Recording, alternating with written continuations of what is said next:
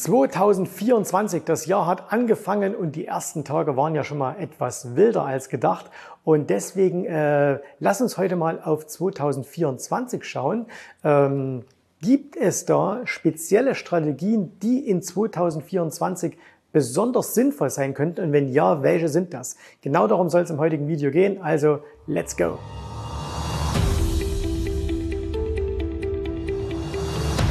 Du siehst hier äh, hinter mir äh, den Chart des S&P 500. S&P 500, die 500 größten amerikanischen äh, Börsenwerte. Und du siehst hier, ähm, das ist mit diesen beiden roten Strichen hier markiert, das war das Jahr 2023.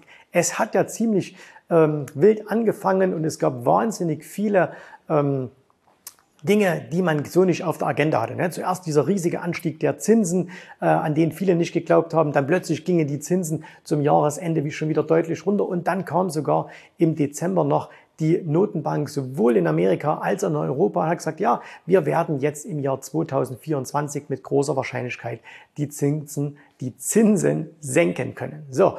Und äh, wenn wir uns mal die Performance anschauen aus 2023, na, da muss man sagen, gegenüber hier dem Vorjahr, also dem Jahr 2022, wo wir ja ein Minus hatten, war das Jahr 2023 sehr, sehr gut. Und ähm, Jetzt schauen wir natürlich aufs Jahr 2024 und überlegen mal, hm, wie könnte denn das Jahr werden? Jetzt ist es natürlich klar, ähm, diese ganzen Prognosen, die da gestellt werden, die sind wenig hilfreich, es sei denn, alle würden die gleiche Meinung haben. Ne? Also wenn jetzt alle sagen würden, es wird ein total super Jahr, dann könnten wir sagen, okay, wo liegt der Schmerzpunkt? Ne? Und das wäre dann entweder, wenn jetzt alle sagen, okay, nächstes Jahr ähm, steigen wir fünf Prozent, dann wüsste man, aha, wenn es mehr als fünf Prozent steigt, dann wäre das für viele Investoren der Schmerzpunkt, weil sie dann eben ähm, sich nur bis zum bestimmten Bereich engagieren. Oder natürlich, wenn wir sogar fallende Kurse haben. Und äh, deswegen sind solche Bankanalysen, äh, solche Voraussichten fürs neue Jahr eigentlich immer sehr, sehr hilfreich. Aber für 2024 müssen wir leider feststellen, nicht mal die Analysten sind sich einig. Während die einen sagen, nein, nein, es muss extrem runtergehen in den Märkten, weil wir eine Rezession in Amerika bekommen, sagen die anderen, nein, wir werden keine Rezession bekommen, weil beispielsweise die Notenbank dies zu verhindern weiß. Ähm, und deswegen sehen wir Potenzial nach oben. Das heißt, es wird sehr, sehr, sehr schwierig für das Jahr 2024. Und äh, das ist ja auch der Grund, warum wir genau in einer Woche, nämlich nächste Woche am Sonntag ein Webinar machen. Ne? Also nochmal der Hinweis, Webinar nächste Woche am Sonntag 11 Uhr. So, ähm, jetzt aber können wir denn irgendetwas, und ich greife jetzt schon mal ein bisschen auf das Webinar vor, um dir ein paar Sachen zu zeigen, ähm, können wir denn irgendetwas ähm, so statistisch für das neue Jahr, also für das Jahr 24 erwarten. Und da habe ich eine Grafik hier für dich, ähm, die ganz spannend ist, nämlich das ist diese hier und das ist der US Presidential Cycle. Ne? Also hier hat man einfach untersucht, wie haben sich denn die Aktienmärkte in Amerika in der Zeit von 1928 bis 2016, also 2016, ähm, Joe Biden als neuer Präsident gewählt, ähm, wie haben sich die entwickelt? Und diese Statistik wird jetzt am Ende diesen Jahres wieder aktualisiert werden, ähm, wenn also auch die erste Amtszeit oder die vier Jahre Joe Biden vorbei sind, je nachdem, äh, ob er dann eine zweite kriegt, aber das spielt für die, für die Statistik erst einmal keine Rolle. So, und was können wir da feststellen? Also, wir können feststellen, das erste Jahr, immer wenn ein Präsident gewählt wird, ähm, da ist die Performance in der Regel nicht so gut. Wir sehen das hier. Ne, es ist zwar eine positive Performance, die ist aber nicht so gut. Im zweiten Jahr ist die Performance in der Regel immer am schlechtesten. Im dritten Jahr ist sie am besten und im vierten Jahr geht sie dann wieder etwas zurück, ist besser als in den ersten beiden Jahren, aber deutlich schlechter als im dritten Jahr. Das ist also der durchschnittliche jährliche Return. So. Und äh, jetzt überlegen wir mal ganz schnell, also wenn wir das jetzt auf die jetzige Präsidentschaft mal übertragen, dann haben wir also hier das Jahr 24, 23, 22, 21. Und jetzt gehen wir nochmal hin und schauen uns das Ganze an. Also wir haben hier das Jahr 2021, ja, ging nach oben. Dann wissen wir aus diesem 100-jährigen oder fast 100-jährigen Zyklus, das zweite Jahr ist immer das schlechteste. Naja, Komm, das machen wir mal zurück.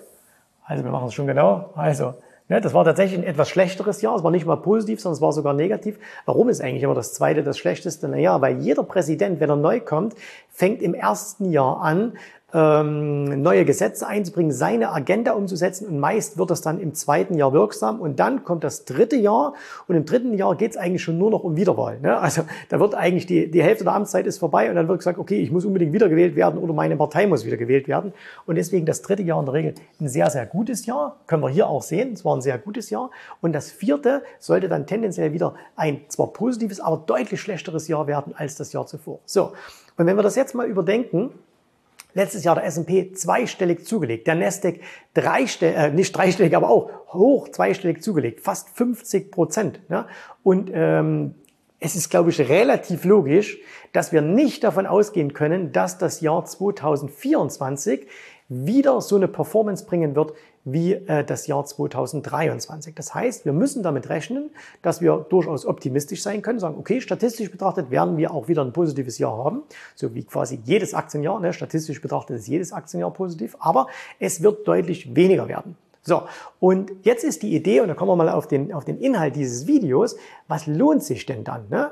Als Börsianer hast du ja im Grunde genommen mehrere Möglichkeiten an Wertsteigerungen teilzuhaben oder dein Depot nach vorn zu bringen. Das eine ist das sogenannte direktionale Handeln. Das heißt also, du kaufst etwas, beispielsweise eine Aktie, einen Aktienmarkt und ähm, direktional bedeutet, damit du Gewinn machst, muss sich das Ding auch bewegen und zwar in die richtige, in diese eine Richtung. Also das heißt, wenn du was gekauft hast, muss es nach oben gehen. Das wäre also dann hier, wenn wir sagen würden, okay, ich erwarte, dass es long geht, zack, oben gehen. So, jetzt wissen wir aber, wenn die statistische Erwartung nur 6% ist, ne, also statistisch betrachtet, hier gehen wir nochmal zurück, die statistische Erwartung liegt nur bei knapp über 6 Prozent. Äh, das ist also weniger als die 8 Prozent, die wir grundsätzlich haben. Dann wird das nicht hier so schön nach oben gehen. Und wir haben das ja gleich in den ersten Tagen des Jahres gesehen. Bedeutet also, wir werden, selbst wenn wir ein positives Jahr haben, wahrscheinlich sehr, sehr viel Volatilität in diesem Jahr haben.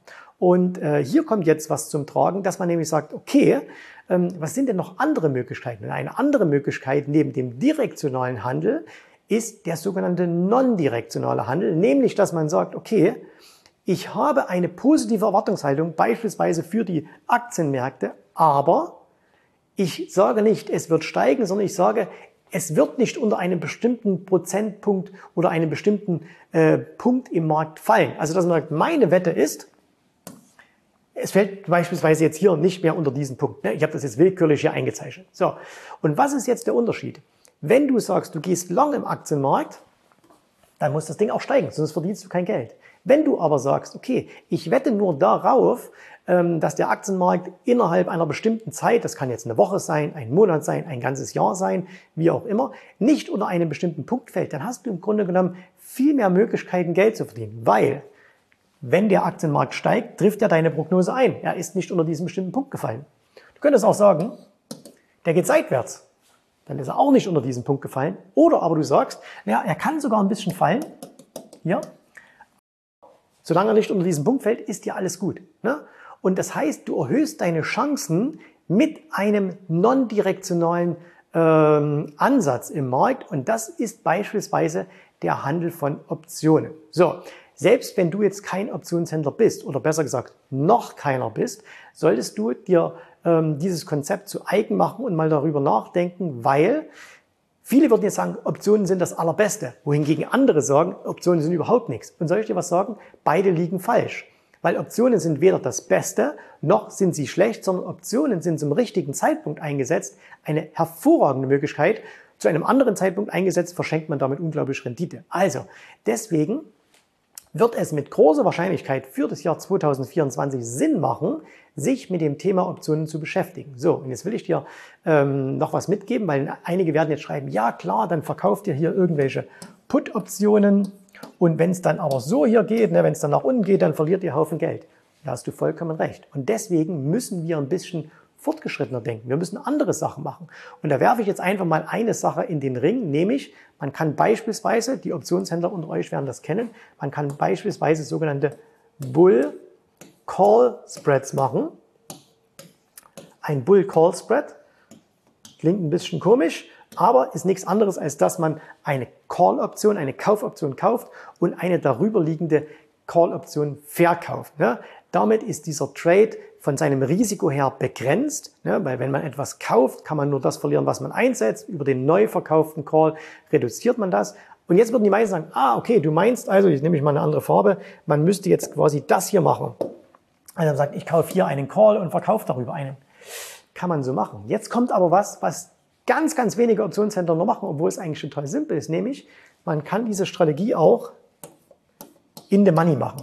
Okay, ich weiß, ich habe jetzt ein paar Zuschauer verloren, weil in the money, das klingt jetzt schon wieder so nach Optionsdeutsch, ähm, aber äh, oder Optionsenglisch.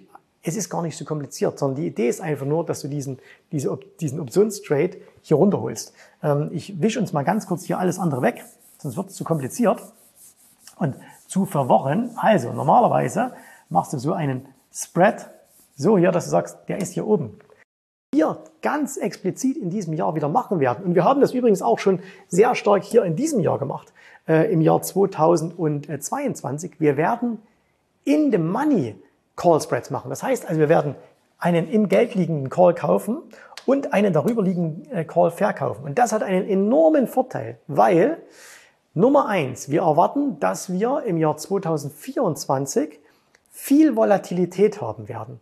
Und jeder, der schon mal Optionen gehandelt hat, wird sagen, ah, Optionen verkaufen, dann hohe Wohler oder wenn die Wohler hochgeht, schlecht. Hast du vollkommen recht.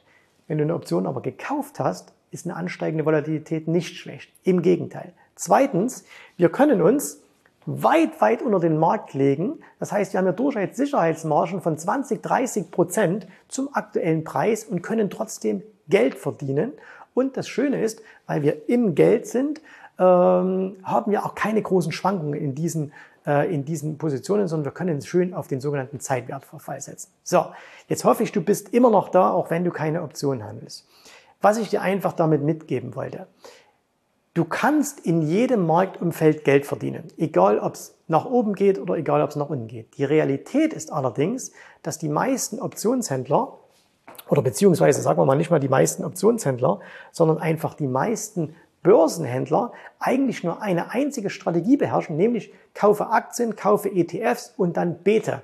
Also dann hoffe, dass es nach oben geht. Und sobald es nach unten geht, kriegen die meisten Probleme, auch wenn sie sagen, nee, kriege ich keine Probleme, aber wir wissen doch alle, wie es ist, wenn mal eine Aktie 20, 30 Prozent verliert oder auch mal ein Wert, äh, ein Index beispielsweise mal 20 oder 30 Prozent verliert. Und das Geheimnis von Erfolg für die meisten privaten Börsenhändler, ne, wir müssen ganz stark unterscheiden, was ist ein Insti und was ist ein privater, ist doch, dass man diese, diese äh, erstens die Möglichkeit hat, in jeder Marktphase Geld zu verdienen und vor allen Dingen auch, dass man die eigenen Emotionen in den Griff kriegt. So, weil damit verlieren doch viele. Heute, heute zu sagen, ich kaufe oh, jetzt und ich lasse es dann einfach 20 Jahre laufen, ist sehr, sehr leicht gesagt. Und von der Logik her ist es auch hundertprozentig richtig. Die Realität ist aber, in diesen 20 Jahren werden wir sehr, sehr viele Situationen erleben, wo man zweifeln sagt, ist es wirklich richtig, ähm, jetzt im Aktienmarkt äh, unterwegs zu sein? Und einer, der das begründet hat oder der, der das auch erklärt hat, sehr, sehr genau, ist jemand, von dem man es gar nicht erwartet hätte, nämlich John Bogle. John Bogle, den werden viele von euch nicht kennen, aber das ist der Gründer von oder einer der Mitgründer von Vanguard. Vanguard ist der zweitgrößte ETF-Anbieter der Welt und John Bogle, leider schon verstorben, ähm, war quasi der Erfinder von ETFs. Ne? Der hat quasi die, die ETFs erfunden, hat sie einer breiten Anlegerschicht ähm, zur Verfügung gestellt. Und der hat gesagt, ich weiß ja, dass es grundsätzlich richtig ist, im Aktienmarkt zu sein. Ich weiß ja, dass es richtig ist, langfristig in einen Index zu investieren. Aber wenn halt dann so ein Markt 20, 30, 40 Prozent fällt, das ist halt total schwer auszuhalten. Ne? Und ähm, das ist der Mann, der wusste, dass es langfristig richtig ist. Trotzdem hat er gesagt, es ist unglaublich schwer. Und die meisten Privaten, denen fehlt einfach dann ähm, dieses, dieses Durchhalten und dieses, äh, diese mentale Stärke, um es auch machen zu können. So. Und deswegen ist es für Privatanleger in 2024, aber auch sonst immer gut, wenn man mehrere Werkzeuge in seiner Kiste hat. Also nicht nur den Hammer, sondern auch noch ein paar andere Dinge. Und deswegen kann ich dir nur empfehlen, beschäftige dich ein bisschen mit dem Thema Optionshandel in 2024. Das, was ich dir jetzt gerade gezeigt habe, war so ein kleines Stück. Ne? Das war ein ganz, ganz kleiner Ausschnitt aus dem, was möglich sein wird. Wir werden ähm, jetzt äh, ab sofort zum Beispiel diese In the Money Bull Call Spread Geschichte sehr, sehr stark auch bei uns den Kunden in der Academy vorstellen, weil wir äh, überzeugt davon sind, dass man mit dieser Strategie jetzt im Jahr 2024, zumindest in den ersten Monaten, bis sich vielleicht das Umfeld ändert, wird sehr gutes Geld verdienen können. Und ähm, das heißt also, es ist ein Werkzeug, den wir einfach nutzen werden. Wenn dich das interessiert, du weißt, was du zu tun hast. Ne? Okay, Schreibt mir mal in die Kommentare, ob ihr euch mit dem Thema Optionshandel schon befasst habt, ob das ein spannendes Thema für euch ist, ob ihr da mehr darüber wissen wollt oder ob ihr sagt, nee, komm, äh, mit, mit Optionen will ich gar nichts zu tun haben. Okay? Ich danke dir fürs Zuschauen. Ich hoffe, wir sehen uns nächste Woche, dann heute genau in einer Woche zum Webinar. Und bis dahin alles Gute, viel Erfolg. Ich hoffe, dir hat gefallen, was du hier gehört hast, aber das war nur die Vorspeise. Das eigentliche Menü, das kommt noch. Und wenn du darauf Lust hast, dann besuche jetzt ganz einfach jensrabe.de-termin und vereinbare dort noch heute einen Termin. Und in diesem absolut kostenfreien Strategiegespräch wird für dich eine individuelle Strategie entwickelt. Das heißt, wir schauen uns mal an, wo stehst du jetzt, was sind deine Ziele, wo willst du hin und wir schauen auch, ob wir gemeinsam dieses Ziel erreichen können. Und äh, du musst immer an Folgendes denken. Wenn du etwas im Leben erreichen willst, sei es an der Börse, sei es beim Unternehmertum, dann brauchst du immer jemanden, der dir hilft, der schon auf einer Stufe ist, wo du noch hin möchtest.